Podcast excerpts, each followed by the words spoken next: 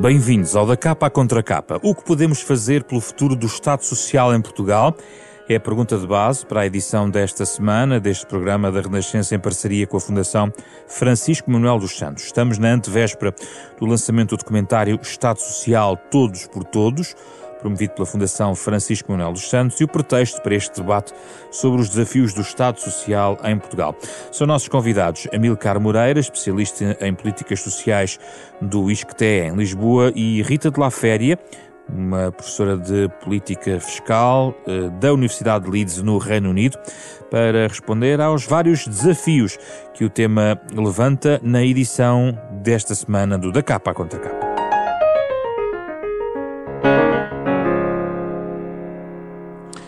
Amilcar Moreira, Rita de La Féria, muito obrigado pela vossa disponibilidade para estar neste programa. Começo por si, Amilcar Moreira. Um, começo pela pergunta que é sempre a mais difícil por ser também a mais simples, mas é importante definirmos à cabeça, quase em jeito de glossário, o que é que entendemos afinal por Estado Social? É uma orientação política? É uma caixa de ferramentas do ponto de vista económico?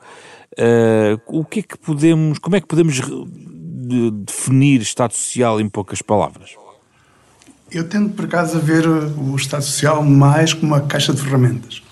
Ou seja, é um conjunto de instituições, de programas, de regras que nós, enquanto sociedade, adoptamos para garantir um conjunto de direitos que nós consideramos, enquanto sociedade, universais, que é direito à educação, à saúde, à proteção do trabalho e que nos protege também com, contra um conjunto de riscos sociais, ou seja, o risco de perda de rendimento na passagem à reforma, o risco da morte de um familiar. Portanto, eu falo, penso mais no Estado Social como esse conjunto de instituições que salvaguardam esse conjunto de direitos e situações. Rita de La Féria tem uma definição diferente? Não, é semelhante, é semelhante à, do Amilcar. Uh, eu diria que, que é esta situação de concentração, todos dão um bocadinho para que quando um de nós precisar, uh, o Estado está lá para nos ajudar.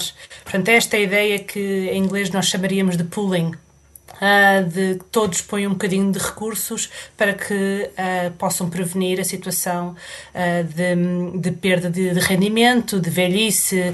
De qualquer maneira, Amilcar Moreira, isto remete-nos também para um outro tema que contamina muitas vezes alguns debates, que tem a ver com a, a centralidade do Estado. tudo anda à volta do Estado não existe Estado Social sem a própria Estado, ou seja, a natureza pública uh, da instituição Estado.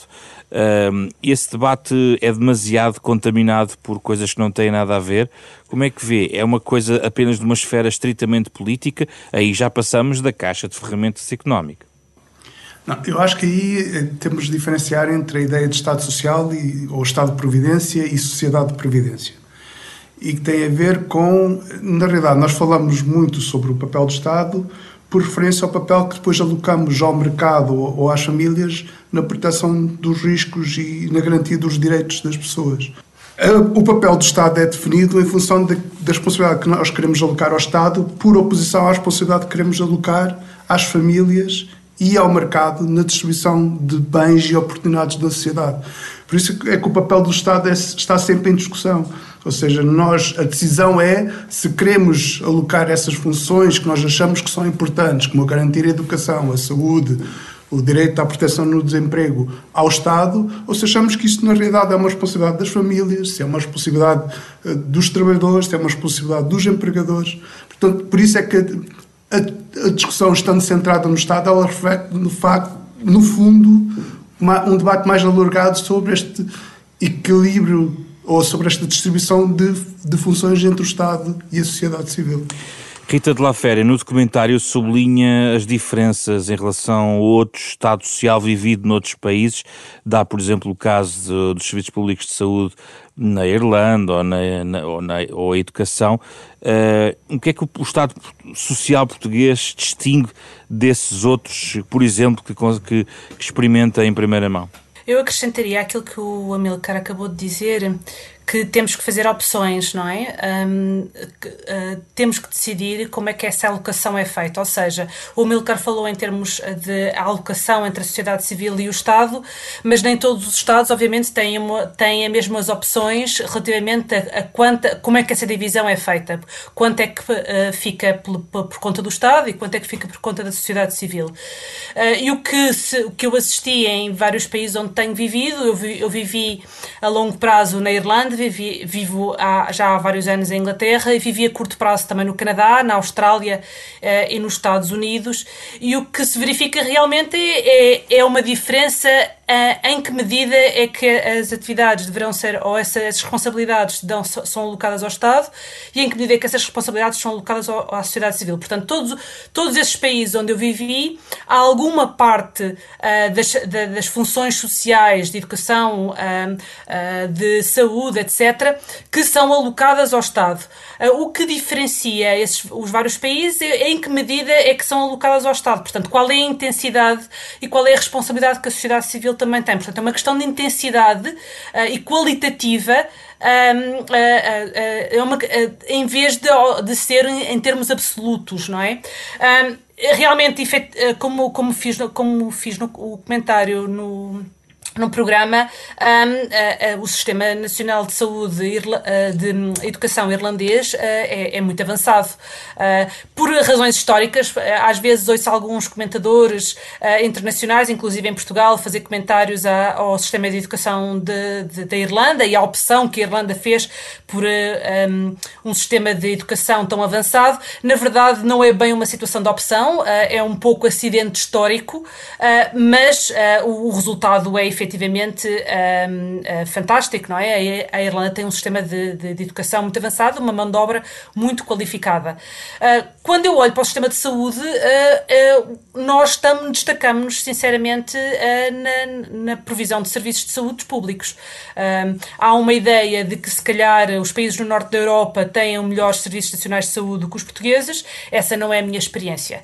o Serviço Nacional de Saúde português, na minha experiência como utente, eh, é vastamente superior ao Sistema Nacional de Saúde inglês, que os ingleses adoram, não é? Eh, eu, eu acho eh, alguma graça porque os ingleses elogiam constantemente o Serviço Nacional de Saúde que têm uh, e nós, portugueses, que temos um Serviço Nacional de Saúde uh, bastante superior, uh, fazemos precisamente o contrário, estamos sempre a criticar. portanto, eu acho que, que, não, é, não é dizer que não há defeitos e que não há, que não há problemas que têm que ser, que têm que ser lidado, com, com os quais têm que, ser, que temos que lidar, mas efetivamente temos que dar valor àquilo que temos e, e, e temos que dar valor ao Estado Social. Hum uh, que temos. No caso dos Estados Unidos, que referi, referiu, a situação é bem diferente, é bastante mais liberal desse Estado social que existe nos Estados Unidos, nomeadamente na área da saúde. Sim, claro, é, uma, é, uma, é, é, como, como dizia há pouco, é uma questão de intensidade, não é? Todos, todo, em todos os países onde eu vivi, o Estado tem alguma função, a questão é como é que divide essa função entre o Estado e a sociedade civil. Uh, e há países, os países da Europa têm mais ênfase uh, uh, no, no, no, Estado do que na sociedade civil do que nos Estados Unidos. Mas é tudo uma questão de grau, é, era esse o ponto que, estava, que, eu, que eu estava a referir. Uhum. Milka Moreira, que, que correlação podemos estabelecer entre a existência existência de um Estado social relativamente coeso, forte e a prosperidade, a prosperidade de um país do ponto de vista económico e social. Vemos também países prósperos em que as garantias públicas, por exemplo, em relação à saúde, são menos vincadas do que outros, onde, por exemplo, o setor público da saúde é muito mais decisivo uh, na estruturação da sociedade. Há dois tipos de, de, relação entre esta ideia de modelo de crescimento e modelo de Estado Social. Um é a ideia de que países economicamente mais desenvolvidos têm, obviamente, mais condições do que países menos desenvolvidos para desenvolver políticas sociais mais universais, mais garantis, com maior grau de garantia. Diferente é a relação entre desenvolvimento económico e o modelo de Estado Social nos países desenvolvidos. Porque aí, uh, e isso é uma discussão que não, se, que não é feita em Portugal, uh, que é qual é que é o modelo de Estado Social que mais se adapta ao tipo de modelo de crescimento económico que, que o país pretende. Modelo dos outros? Um modelo comparativo, ou seja, por exemplo, nós, para termos um país que seja focado uh, no crescimento, que assuma como motor de crescimento as exportações, nós se calhar temos de ter um modelo uh, de Estado de Providência que cria uh, as condições para, por exemplo, nós desenvolvermos empresas com capacidade exportadora, ou seja, por exemplo, apostar mais na qualificação da força de trabalho, se calhar reduzir os custos de trabalho para atrair bons trabalhadores. Portanto, há um, um ajuste, há, uma, há, escolhas que se fazem relativamente ao desenho do Estado Social que são feitas em alguns países no sentido de favorecer determinados modelos de crescimento. Países como a Coreia, países como no, no, na Ásia, por exemplo, há o que chamam os modelos de Estado Social produtivistas. A Irlanda também, em, em parte, uh, escolheu um modelo similar, ou seja, no sentido de ajustar as instituições do Estado de Providência a um modelo de crescimento baseado nas exportações e na atração de, de investimento. E é essa escolha que, e esse debate sobre como é que nós ajustamos o nosso modelo de Estado Social a um modelo de crescimento mais forte que não, não se faz em Portugal. O debate em Portugal ainda continua muito preso por uma questão importante, que é a questão da sustentabilidade da, do sistema de pensões, do, do, impacto do envelhecimento demográfico, mas não se discute o outro lado, que é como é que nós podemos usar o Estado de Providência como uma alavanca do, do modelo de crescimento mais forte. Hum. Uh, Rita de La Féria, tem alguma resposta para esta dúvida ou esta ponto, este ponto de interrogação colocado aqui pela Milka Moreira? Eu acho que esta não é a minha área de, de, especialização, eh, mas eu acho que o Amilcar tem razão. Há pouco debate, pelo que eu vejo, em Portugal sobre eh, a questão do modelo social, mas também um, eh, o, que, o quanto estamos dispostos a pagar por esse modelo social. Ou seja, vejo pouca discussão sobre em que medida, isto falando já mais da minha área de, de, de especialização, em que medida é que estamos dispostos a pagar impostos uh, para manter um certo nível de Estado Social de direito. Portanto, eu acho que, que que, deve, que, deveria haver mais envolvimento uh, e mais, mais debate sobre a correlação entre o quanto pagamos e o quanto recebemos. E muitas vezes o que me parece é que em Portugal falamos destas coisas em termos abstratos, ou seja, dizemos ao mesmo tempo Uh, que gostaríamos de um Serviço Nacional de Saúde melhor, ou seja, que gostaríamos de ter consultas mais rápidas, uh, operações sem, sem tempo de espera, etc., ou, um, ou, umas, ou umas escolas mais bem equipadas, mas ao mesmo tempo que dizemos isso, dizemos, ah, mas nós pagamos muitos impostos. Exatamente. E eu acho que há pouca discussão sobre essa correlação uh, entre as duas coisas. Obviamente que há ineficiências estaduais, obviamente, uh, nenhum sistema uh, não tem eficiências e há problemas, obviamente que os há, mas eu acho que há falta de noção dessa correlação. E eu acho que esse debate tem que ser feito juntamente com o debate que o Amilcar falou agora sobre o modelo de Estado Social que gostaríamos de ter. Eu gostaria de ver mais discussão sobre, não só sobre o modelo em si, mas quanto é que estamos dispostos a pagar por esse modelo. Mas para aquilo que pagamos, Rita de La Féria, o Estado Social responde ou não? A pergunta que efetivamente eh, quem nos escuta faz é exatamente essa que colocou, ou seja, para a carga fiscal que temos, que, que, que sistema público, serviços que nos ajudam a tornar, a responder melhor aos, às, às políticas sociais temos em Portugal. Ah, obviamente que, que cada pessoa terá, terá a sua visão do que, do, que, do que gostaria que os serviços públicos fossem, uh, que serviços públicos mas, fossem mas mais financiados. há indicadores que eventualmente podem ajudar-nos a comparar, não é? Sim, claro. E nós, por exemplo, nos indicadores de saúde, tem, temos um serviço, temos indicadores onde estamos muito bem colocados. Uh, por exemplo, uh, mesmo ao nível da, da, Europa Ocidental. Portanto, nós em, em indicadores uh, mundiais ou ao nível da OCDE não estamos tão mal colocados como as pessoas pensam. O problema é que muitas vezes há ineficiências ou, ou há um, percepções sobre os gastos públicos que não ajudam relativamente a, a, a, ao pagamento dos impostos ou à, nossa, ao que se chama a moral tributária, a, nossa, a nossa uh, vontade de pagar impostos. Uh, e, e, e, essa, e, e, essa, e essa percepção sobre, sobre os gastos públicos uh, é, uma coisa, é uma coisa que tem que ser, que tem que ser falada. Portanto, daí o, o, a minha intervenção de que deveria haver mais debate. Por Apres exemplo, apresentar sabemos... uma, uma fatura sobre o custo das coisas, é isso? Sim, Já acontece sim, um pouco na área da saúde. Sim, uh, uh, ter pelo menos uma conversa. Por exemplo, aqui, aqui em Inglaterra, as autoridades, a autoridade tributária ehm, agora envia umas cartas que diz especificamente onde é que os impostos são usados. não é por acidente que eles estão a fazer isso, é porque há estudos de ciência comportamental que indicam claramente que as pessoas estão mais dispostas a pagar impostos se virem que os impostos são gastos, por exemplo, na sua grande parte na saúde ou na educação. Portanto, nós sabemos hoje, através de estudos de ciência comportamental, mesmo nos últimos 10 anos, portanto, se calhar não saberíamos isto há 20 ou 30 anos atrás, que a forma como os gastos públicos são feitos tem um, um impacto muito elevado uh, na, na, na, percepção que as pessoas têm sobre o que quererem pagar impostos ou não. E, portanto, é utilizar, ter um debate sobre essa, sobre essa questão e, e, e falar com as pessoas, uh, informar as pessoas, no fundo, diretamente. É para isto que estão a, a, estamos a coletar impostos. Estamos a coletar impostos porque precisamos de investir aqui, ali e acolhi.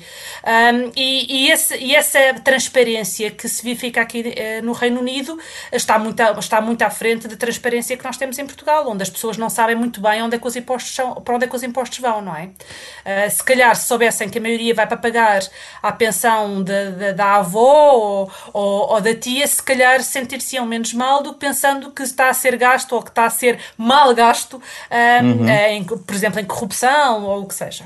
Amilcar Moreira, que outras ferramentas, além deste este exemplo, por exemplo, uh, podiam ser usadas para, digamos, para uma outra percepção e um equilíbrio, pelo menos nos espíritos dos portugueses, entre carga fiscal de um lado e políticas sociais e resposta pública na área social por outro? Se há problema que nós temos na forma como gerimos o Estado de Previdência português é, é falta de informação sobre uh, coisas tão simples como uh, como é que se distribui a despesa social por grupos sociais. Questões como informação sobre qual é, eh, como é que varia a, a, a taxa de pobreza em função uh, da despesa social. Nós sabemos que uh, a despesa, a, pobreza em Portugal antes das transferências sociais é quase aproximadamente, aproximadamente 40%. Ou seja, as, as, transferências sociais em Portugal ajudam a reduzir a pobreza de aproximadamente 40% para perto dos 18%. Era importante haver este tipo de informação uh, mais divulgada. Temos que fazer uh, escolhas? Vamos ter de fazer escolhas e muito duras nos próximos anos. Por exemplo? Portugal enfrenta um problema, que, que em face do envelhecimento demográfico, uh, que é a perda de mão de obra. Ou seja, o número de pessoas em idade ativa vai começar a diminuir de uma forma muito significativa em Portugal.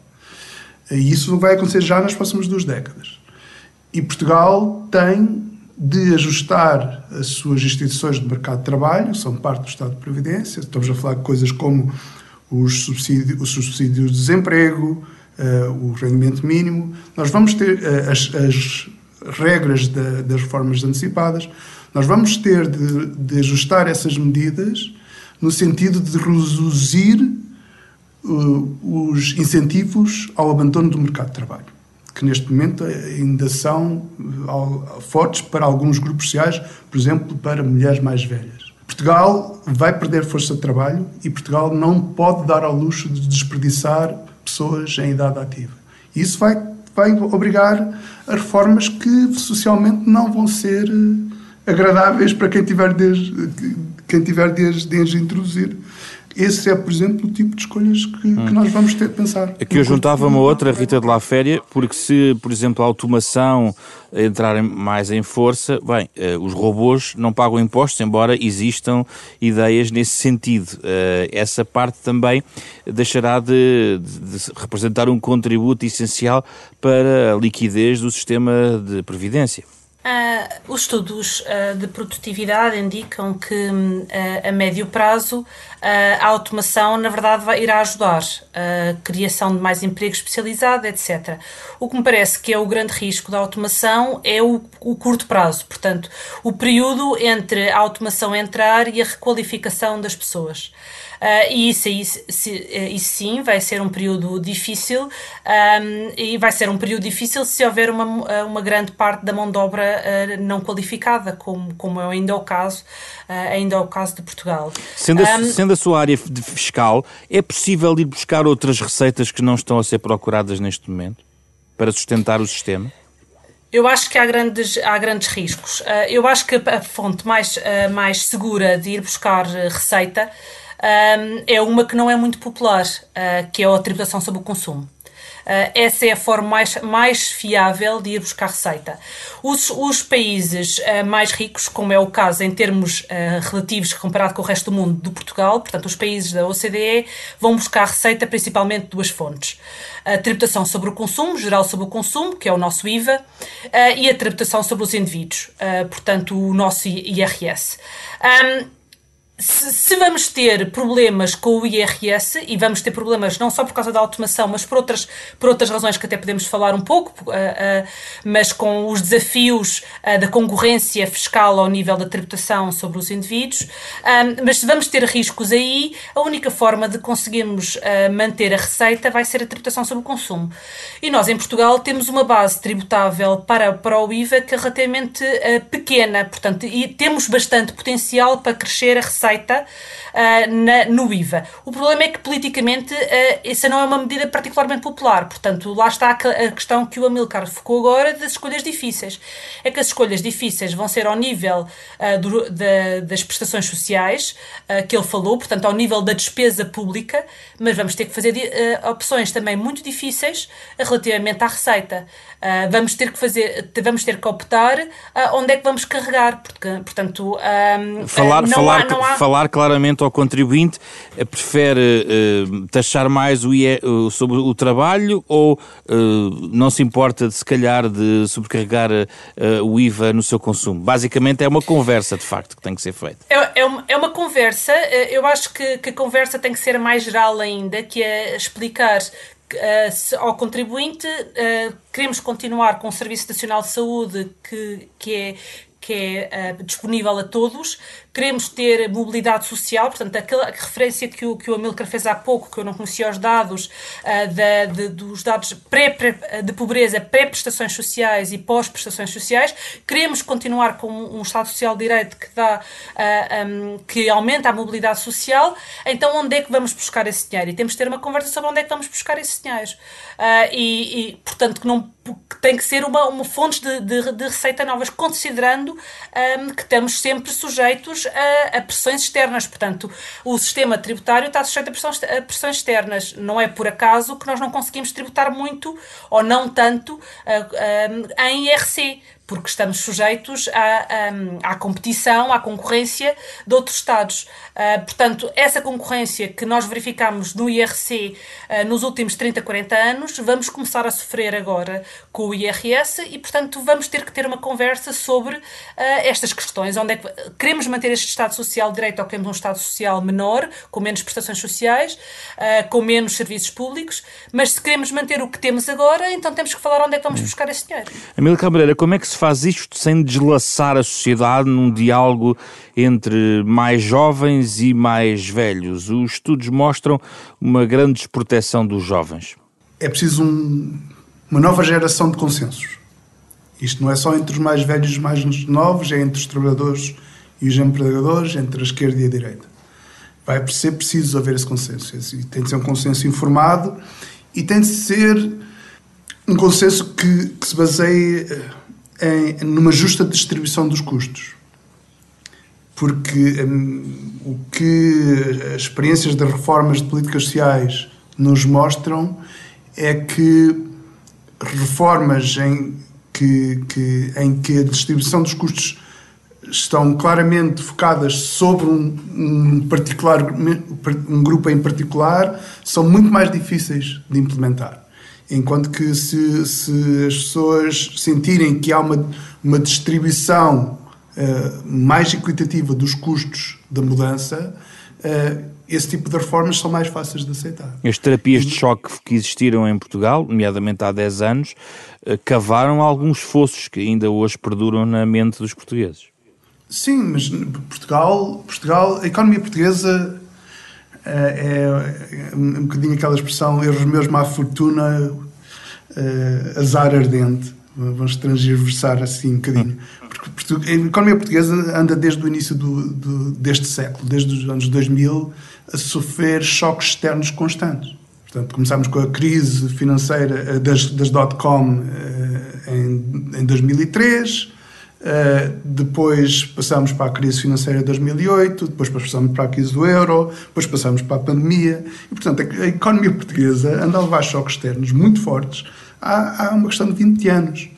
Perante estes choques, a economia tem mostrado dificuldade em ajustar-se. Mas também economia, esse, essa dificuldade é porque há um conjunto de instituições que, distribui, que, que não permitem que a economia cresça mais rapidamente. E, e, por exemplo, instituições como, por exemplo, as que regulam, por exemplo, a entrada dos jovens no mercado de trabalho. Aqui isso é um ponto muito interessante porque Rita de la Féria, numa determinada passagem do documentário, fala, eh, articula a questão da tributação à mobilidade dos jovens porque de facto se eles não, não encontram aqui salários uh, condizentes até com o seu um, percurso académico e a sua formação, acabam por ir para outro uh, local e a tributação torna-se hum, mais difícil de ser homogénea a benefício de um Estado. Rita de la Féria, quer explicar-nos a sua ideia? Bom, começo por dizer que eu estou nessa situação, não é? Eu saí de Portugal uh, quando acabei, uh, pouco depois de ter acabado a faculdade, ao fim de pouco tempo de, de, de estar no mercado de trabalho, um, e já vão mais de 20 anos e nunca mais voltei. Um, eh, e isto é porque, efetivamente, há oportunidades uh, grandes em termos de, de mercado de trabalho uh, no estrangeiro. Um, eu, se pudesse uh, trabalhar numa universidade inglesa e a viver em Portugal, mudávamos já amanhã.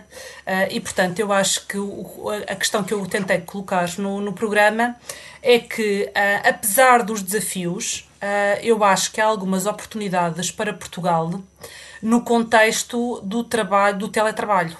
Ou seja, destes, da nova, uh, da nova os nómadas, os nómadas sim, dos digitais. nómadas digitais, exatamente.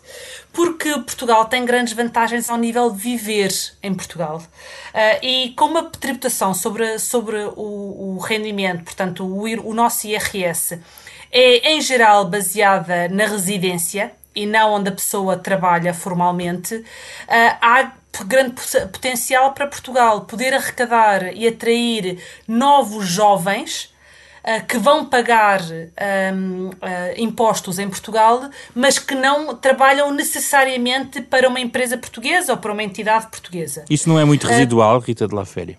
É, é, é, engraçado que diga isso porque essa é a reação normalmente das pessoas. A uhum. questão é, é a seguinte: é que com assim um, uns dados muito rápidos, uh, a maioria das pessoas que têm capacidade para, para se mover digit, uh, como, como nómadas digitais estão uh, no topo da distribuição da, do, do, rendimento. Ou seja, são pessoas com qualificações relativamente altas e que, portanto, ganham bastante dinheiro. Isto, na prática, quer dizer que não, há, não precisa ser muitas pessoas a mudarem para ter imediatamente efeitos na receita.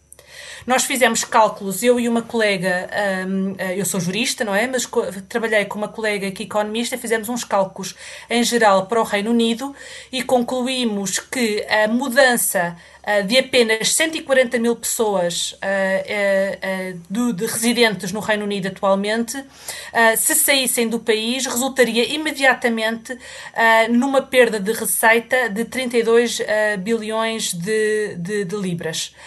portanto, estamos a falar de números muito grandes para a quantidade de contribuintes.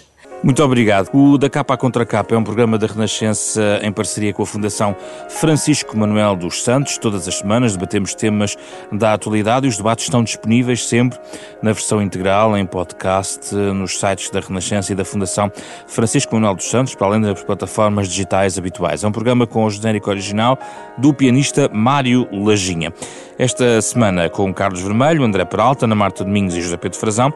Regressamos na próxima semana, já a caminho eh, do final do ano, para outro tema em debate.